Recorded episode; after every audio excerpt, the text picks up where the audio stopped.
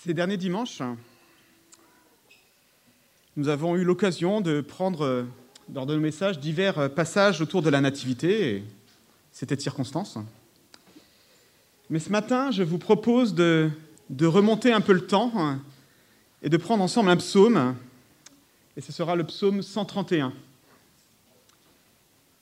Certains veulent le prendre dans leur Bible. Il est assez court. Chant des montées de David. Éternel, je n'ai pas un cœur orgueilleux, ni les regards hautains, et je ne m'engage pas dans des projets trop grands et trop élevés pour moi.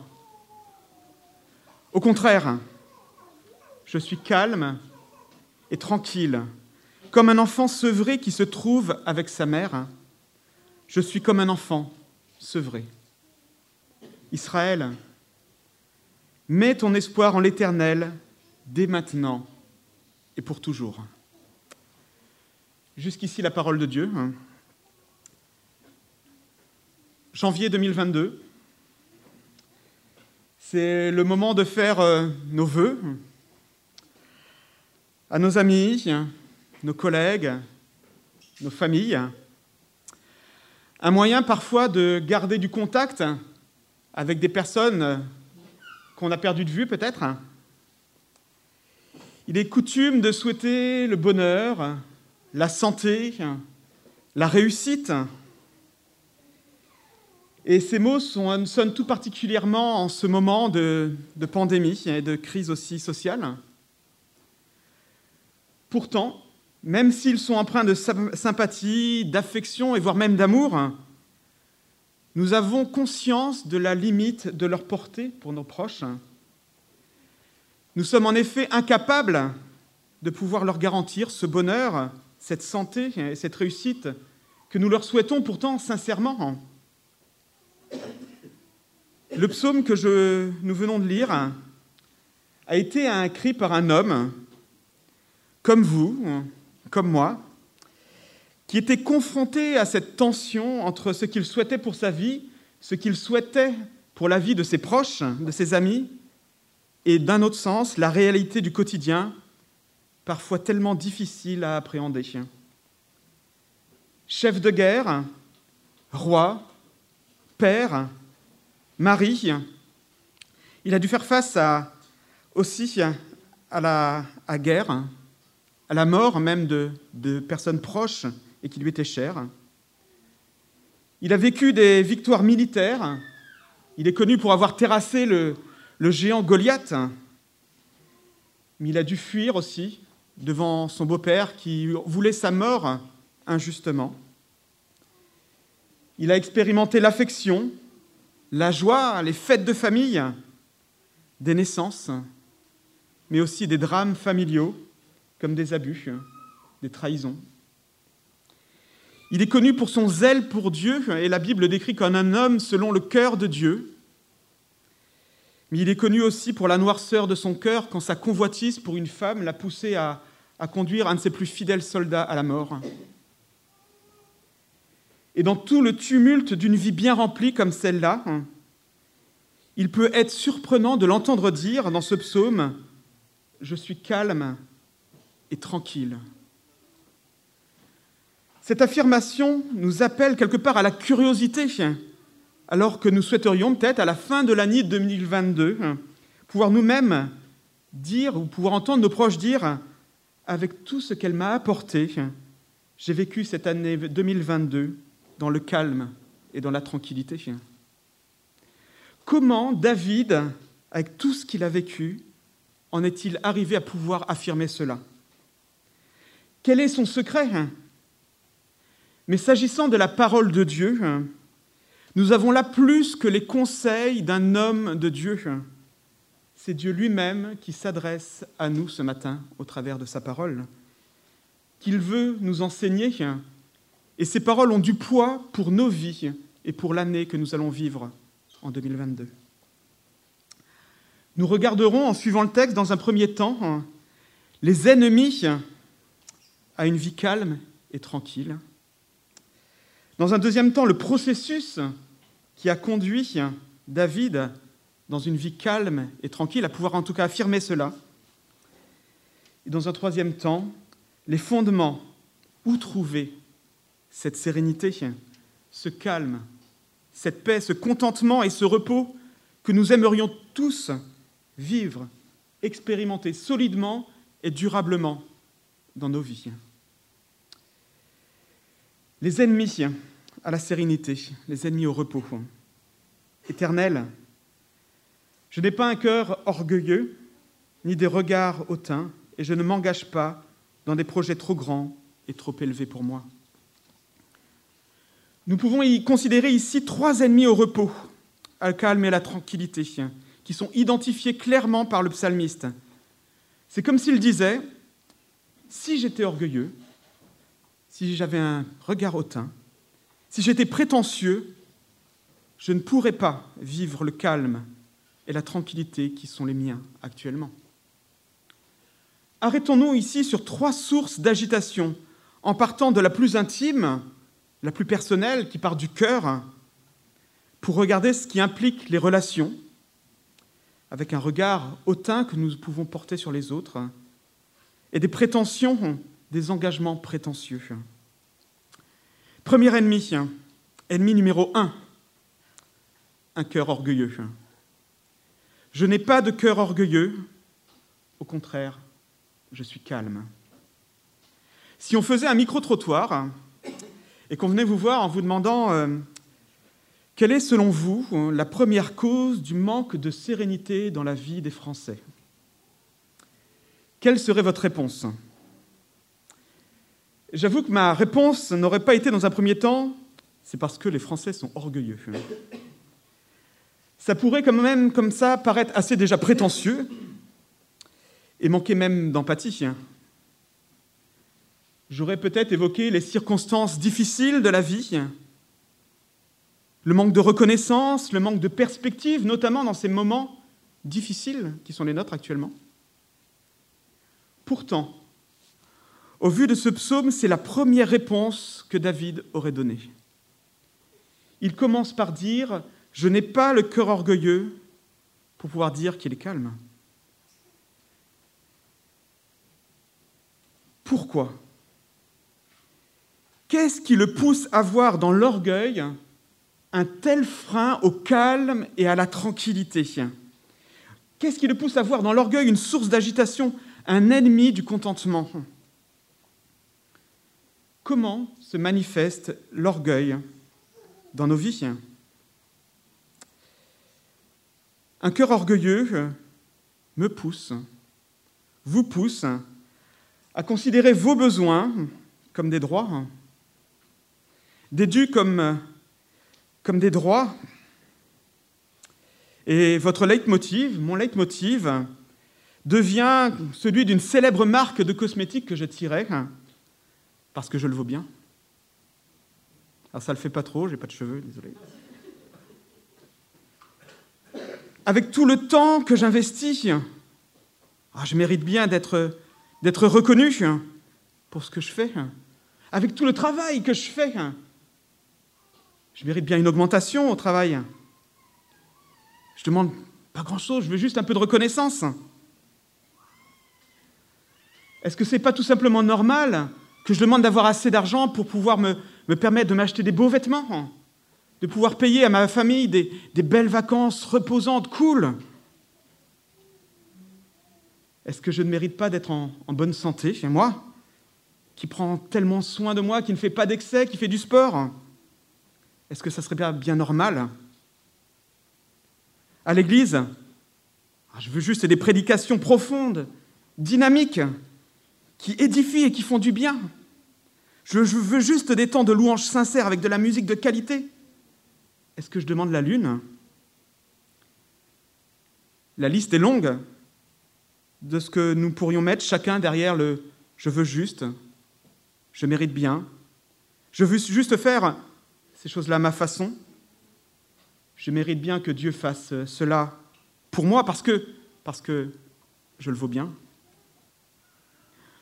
Sans doute comme moi, vos exigences vous permettent de comprendre l'agitation Ces exigences qui nous semblent naturelles, acceptables, et pourtant,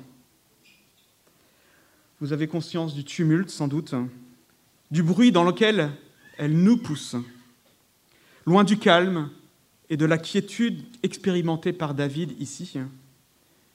En fait, ce matin, notre curiosité, alors qu'on regarde de près ce que David vit dans sa propre vie, nous permet de comprendre le pouvoir nocif de l'orgueil sur nos repos, sur notre calme et sur notre contentement. Et pourtant, ce caractère ou cet ennemi ne vient jamais seul. Et on voit, il est accompagné d'un autre ennemi qui a un impact sur nos relations, amplifiant ainsi l'agitation dans nos cœurs, mais aussi autour de nous, un peu comme un enfant agité dans une piscine qui éclabousse aussi les personnes qui sont autour de lui. Le regard hautain va de pair avec le cœur orgueilleux. Cet ennemi numéro 2, c'est le regard hautain. C'est comme un instrument de visée pour ceux qui font du, du tir qui est faussé. L'instrument de visée relationnel est alors faussé, nous poussant à voir les autres de la mauvaise façon. L'orgueil a forcément un impact sur le regard que nous portons sur nos prochains, nos enfants, nos parents, nos conjoints, nos frères, nos sœurs. Notre orgueil nous pousse inévitablement à le regarder de haut. Nous voyons, j'imagine, chacun là aussi les dégâts et les troubles que cela peut produire dans nos relations quand regarder l'autre de haut pousse à se comparer, à rechercher à être le meilleur, à abaisser l'autre, en étant tour à tour les victimes de ce processus, mais peut-être aussi parfois les bourreaux. Que dire aussi des conséquences dans nos relations de nos orgueils blessés? Quand notre mauvaise estime de nous nous pousse à considérer l'autre avec jalousie, avec colère, et que nous sentons légitimement poussés peut-être à la critique, à nous plaindre. Peut-être que d'ailleurs la simple évocation de ces relations déformées crée en nous, crée en vous de l'agitation. Et peut-être qu'on se demande légitimement, mais où peut-on trouver ce repos, la quiétude au milieu de telles relations? Parce que cela a déjà un goût de, de déjà-vu, sans doute, et peut-être que vous le vivez actuellement. Peut-être que vous aviez mis une personne sur un piédestal et puis que vous êtes tout d'un coup déçu. Et peut-être que vous-même, vous avez déçu une personne pourtant à qui vous tenez. Notre orgueil nous trouble intérieurement. Il trouble aussi le regard que nous portons sur notre entourage. Mais il nous pousse aussi à nous engager dans des voies sans issue. Et pourtant, malgré tout, nous sommes insatisfaits et mécontents de ne pas réussir à nous en tirer à atteindre les objectifs que nous nous fixons.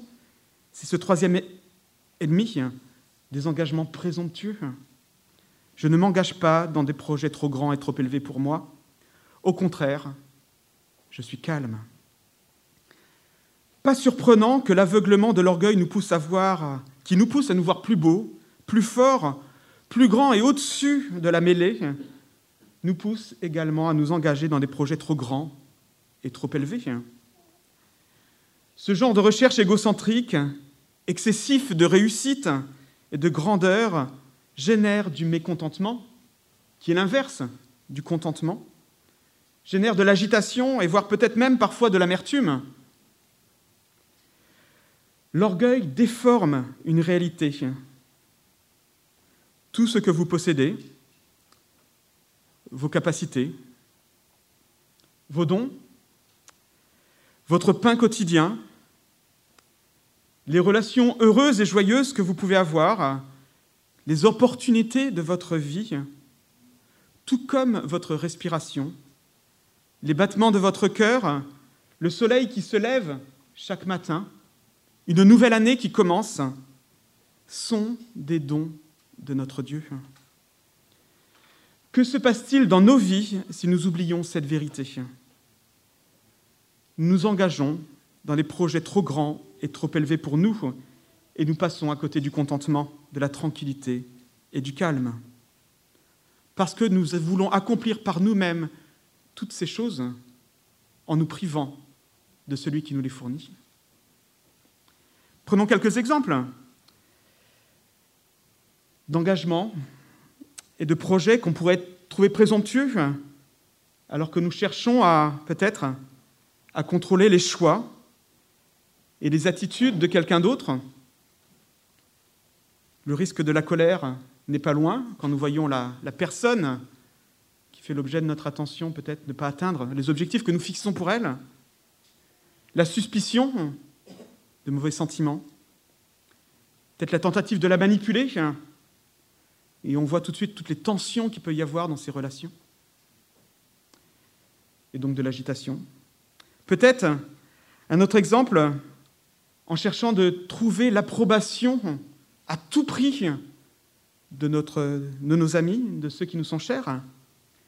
Le risque alors peut être grand de se montrer charmeur, quitte à porter un masque, de tolérer peut-être le compromis pour pouvoir être accepté dans un groupe où on veut être ami.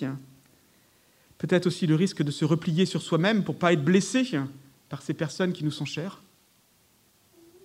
Enfin, troisième exemple, peut-être euh, on a envie d'arriver en haut de l'affiche. Alors le risque peut être grand aussi de sortir les griffes pour y arriver, coûte que coûte, quitte à blesser, de jouer des coudes et de près en découdre. David a su échapper à ses trois ennemis pour avoir une vie calme et tranquille, pour pouvoir proclamer qu'il était calme et tranquille. Il ne se retrouve pas dans la description de l'agitation de l'homme orgueilleux, hautain, présomptueux. Et dans le second verset, tout en précisant que sa vie à lui n'est pas caractérisée par ça, mais caractérisée par le calme et la tranquillité, il utilise une image pour que nous comprenions le processus qui l'a conduit à ce calme et à cette tranquillité. Quel est ce processus de paix? Au contraire, je suis calme et tranquille comme un enfant sevré qui se trouve avec sa mère, je suis comme un enfant sevré. Ça, c'est la version second 21. Dans la traduction Summer, on peut lire Bien au contraire, je suis resté tranquille et calme, comme un enfant sevré porté par sa maman. Oui, je me sens au fond de moi comme l'enfant sevré. Le psaume 131 est une œuvre poétique. Et David se prive donc pas d'utiliser la force et la concision d'une image riche et forte, universelle, un nourrisson dans les bras de sa maman. Il veut nous faire comprendre par là le processus qui lui a permis de faire face efficacement aux trois ennemis que nous venons de voir. David insiste, il utilise deux fois ici, en une seule phrase, ou en tout cas une seule séquence, cette image de l'enfant sevré, pour que nous puissions vraiment poser avec insistance le regard sur cette image. Il semble que le sevrage d'un nourrisson ou d'un enfant ne soit pas la période la plus facile que ce soit pour le, bébé euh, ou que ce soit pour la maman. Et peut-être que cette image parle d'une façon toute particulière à certaines mamans euh, qui sont présentes parmi nous. Pourtant, à l'issue de ce processus qui est nécessaire, un changement radical s'est produit pour l'enfant. Il n'y a pas de retour en arrière qui est possible. Il peut être juste là, en regardant cela, de considérer ce processus de sevrage qui conduit l'enfant à la tranquillité et à ce calme. Si vous tapez sur Google sevrage nourrisson, vous allez avoir en 0,49 secondes 262 000 résultats. Et j'avoue que je ne les ai pas tous lus. Mais si on regarde un peu, il est souvent question des moyens à mettre en œuvre pour permettre à l'enfant et à la maman de passer ce cap de la meilleure façon possible. Ce qu'il convient de donner au début peut-être à l'enfant pour qu'il change d'alimentation. Comment faire? Comment les privations du lait et du sein maternel peuvent être le moins douloureuses possible, ce qu'il convient de mettre en place. Et il est probable que tel un nourrisson, David a dû apprendre patiemment, au travers de difficultés, d'un lent processus, à être sevré, à, s'apaiser son tumulte intérieur et son ego agité. Apprendre à son cœur à ne pas dicter, à, à se, pas se laisser dicter ses émotions et ses pensées. Apprendre à son regard à ne pas voir ses prochains avec la perspective de son cœur orgueilleux. Avoir des engagements détachés de toute prétention excessive qui oublie l'importance que Dieu a dans tout ce qu'il possède. Il n'est pas facile de se sevrer, de se sevrer de mauvaises habitudes, de faire taire ses mauvais désirs, ses opinions présomptueuses, ses projets égocentriques, ses irritations, ses angoisses, ses peurs. La Bible, par ailleurs, invite tous ceux qui sont nés de nouveau, chrétiens, à faire mourir tout ce qui procède de la vieille nature, alors qu'ils vivaient à l'époque sans Christ, Seigneur de leur vie. Vous pouvez lire ça dans Colossiens 3.5. Pourtant, l'image de David ici semble plus insister sur le calme et la tranquillité d'un nouveau-né qui est dans les bras de sa mère et qui n'a plus besoin du lait maternel. Dans les notes de la Bible d'études de la Semeur, on peut lire que le mot traduit ici par sevré peut être aussi traduit par rassasié. Ainsi, David rapporte ici l'expérience de l'enfant qui ne s'agite pas dans les bras de sa mère parce qu'il veut avoir à manger. Il n'est pas en train de gesticuler pour avoir le sein, mais parce qu'il est repu. Il s'abandonne au plaisir des bras maternels. Il apprécie d'être avec elle, de se blottir contre elle, de s'endormir avec sécurité dans ses bras. Il n'a plus besoin d'autre chose parce qu'elle est là. Il est avec elle. David nous donne là le vrai processus qui le conduit à proclamer Éternel, je n'ai pas un cœur orgueilleux, ni des regards hautains, et je ne m'engage pas dans des projets trop grands et trop élevés pour moi. Au contraire, je suis calme et tranquille. Une seule chose s'avère assez forte pour calmer son cœur impétueux, agité, la douce présence de son Dieu. Il s'adresse ici à l'Éternel. Et par la suite, le psaume confirme que c'est bien Dieu dont il est question ici, puisque c'est en lui que le peuple est invité à placer son espérance et son espoir. Même s'il n'est pas exempt d'efforts, de difficultés, de prise de conscience, le processus qui conduit David dans le calme et la tranquillité, le repos, le contentement, est avant tout un processus relationnel avec son Dieu, avec l'Éternel. Et on comprend dès lors l'injonction et l'appel qu'il lance au peuple d'Israël, dont il est le responsable.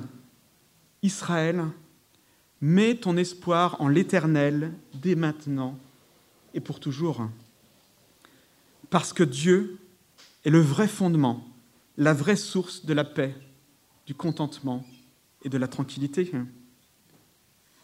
Par l'intermédiaire du roi, Dieu invite son peuple à placer tout son espoir en lui. Et c'est là que le processus de sevrage trouve racine et aussi son accomplissement. Dieu appelle son peuple, Israël, par son nom, ce nom qu'il lui a donné.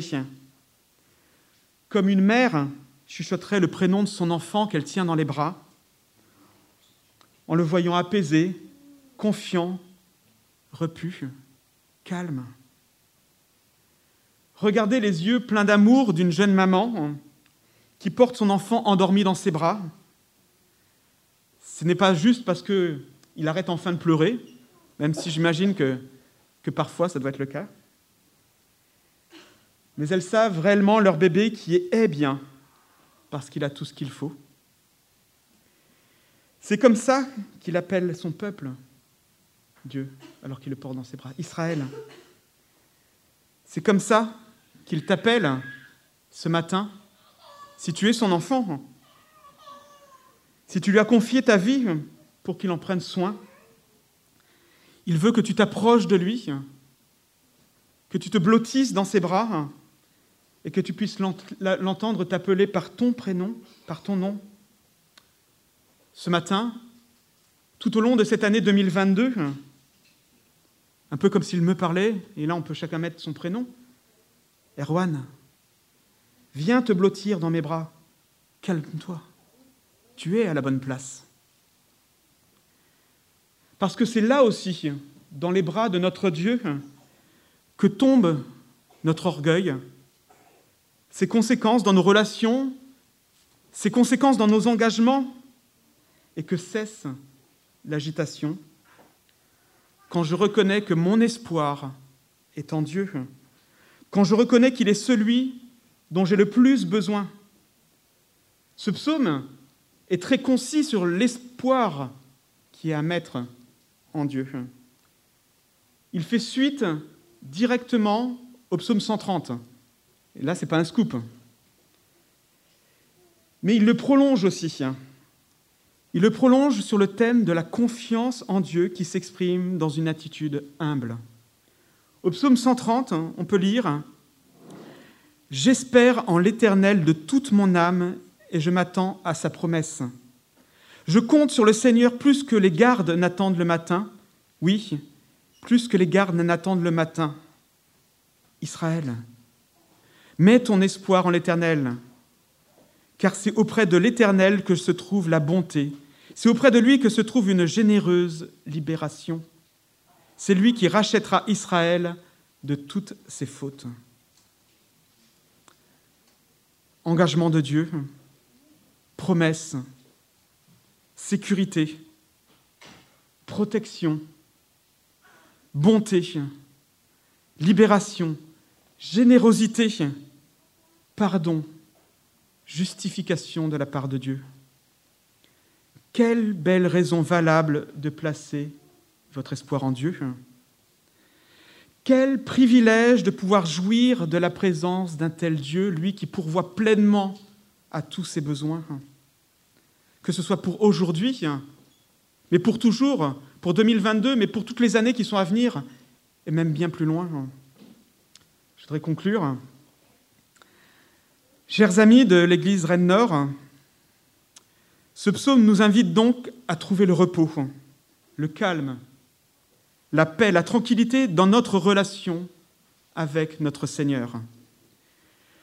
Pour expliquer ce qui nous agite si souvent, il ne met pas le focus sur les circonstances, comme pourrait avoir tendance à le faire si souvent, mais sur ce qui se passe en premier à l'intérieur de nos cœurs, notre orgueil, qui a un impact tellement nocif et stressant sur nos relations, et nos engagements. C'est donc un psaume qui est profondément intime, puisqu'il parle de ce qui se passe dans nos cœurs, à chacun, dans mon cœur, dans ton cœur. Le fait est que si vous souhaitez réellement la paix, pouvoir vivre une vie calme et tranquille comme celle de David, vous ne pouvez pas passer à côté de ce qu'enseigne le psaume là ce matin. Il est probable que cette année encore, votre orgueil vous joue des tours, comme il m'en jouera. Il est probable aussi que vos relations seront affectées par cet orgueil et le regard hautain que vous pourrez poser de temps en temps. Il est probable que vos engagements seront parfois présomptueux, mais vous pouvez à tout moment venir, revenir dans les bras d'amour de celui qui vous aime, qui vous appelle par votre nom. Vous aurez raison de placer votre espérance en lui. Vous aurez raison de prendre du temps avec lui. Dans la lecture de la parole, peut-être en suivant en Église avec nous la lecture pour cette année de la parole de Dieu. Dans la prière, peut-être en chantant à tue-tête dans votre cuisine des cantiques, peut-être en le faisant plus discrètement dans, votre voiture ou dans votre chambre ou au bureau. Vous aurez raison de venir vous blottir dans les bras de votre Dieu. David pouvait déjà, dans la proximité à son Dieu, expérimenter, vivre cette paix et cette tranquillité. À combien plus forte raison pour vous ce matin qui pouvez appeler Dieu votre Père? Parce que Jésus est venu, qu'il a vécu, qu'il est mort pour le prix de votre péché, de mon péché. Il vit aujourd'hui pour nous permettre de ne plus jamais être séparés du Père. Malgré notre orgueil, malgré nos regards hautains, malgré nos engagements présomptueux, à cause de l'œuvre de Jésus, nous pouvons venir, revenir constamment au Père. Et nous y avons accès, il nous accueille les bras ouverts. Dans Philippiens 2, nous pouvons lire que votre attitude soit identique à celle de Jésus-Christ. Lui qui est de condition divine, il n'a pas regardé son égalité avec Dieu comme un butin à préserver, mais il s'est dépouillé lui-même en prenant une condition de serviteur, en devenant semblable aux êtres humains. Reconnu comme un simple homme, il s'est humilié lui-même en faisant preuve d'obéissance jusqu'à la mort, même sur la mort sur la croix. Jésus est celui qui peut parfaitement dire Je n'ai pas un cœur orgueilleux, ni des regards hautains, je ne m'engage pas dans des projets trop grands ou trop élevés pour moi. Au contraire, je suis calme et tranquille, comme un enfant sevré qui se trouve avec sa mère, je suis comme un enfant sevré. Il a vécu cette vie d'humilité que que je devrais vivre pour me permettre de ne plus jamais être séparé des bras de mon Père que nous puissions cette année être des ambassadeurs, que nous puissions montrer, vivre, expérimenter dans nos vies le fait d'être dans les bras du Père. Et si tu n'as pas encore goûté cela ce matin, si tu n'as pas goûté encore à cette tranquillité, à ce calme d'un enfant sevré dans les bras de sa mère, alors il est encore temps il est encore possible pour toi de venir, de reconnaître son besoin de lui, parce que Jésus l'a rendu possible pour toi ce matin. Viens et goûte à cette paix qui surpasse toute intelligence. Mais si ce psaume est profondément intime, il est aussi communautaire. Il s'agit d'un psaume des montées, un chant qui faisait partie du répertoire du peuple alors que trois fois par an, ils montaient tous ensemble à Jérusalem pour célébrer leur Dieu. Et c'est à l'occasion de ces pèlerinages que ces psaumes étaient pris, ensemble, collectivement. Ils se rappelaient ainsi les uns aux autres l'importance de placer en Dieu leur espérance et d'y trouver le calme, l'espérance, la tranquillité, le repos dont ils avaient besoin. Et si nous nous retrouvons dimanche après dimanche pour célébrer notre Dieu, c'est aussi pour nous rappeler ça les uns aux autres. Ce psaume est précieux pour l'Église.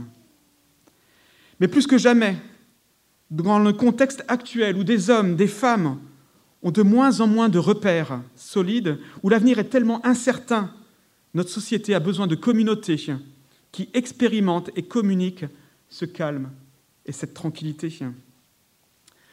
Jeudi dernier, en allant au travail, j'écoutais euh, la radio et il y en a notamment une interview d'un psychiatre qui exprimait le désarroi grandissant dans lequel se trouvent les Français actuellement, et notamment les plus jeunes. Et je cite, Aujourd'hui, on est dans une vague psychiatrique, on est sous l'eau, les gens vont très très mal. J'ai des consultations en psychiatrie et pédopsychiatrie qui sont calamiteuses. C'est un psychiatre qui dit ça. Je suis d'autant plus attristé quand je vois des chrétiens et même parfois des communautés, notamment sur les réseaux sociaux, plutôt contribuer à l'agitation collective que d'être des témoins et des modèles d'une vie calme, tranquille, même au cœur d'une vie chahutée.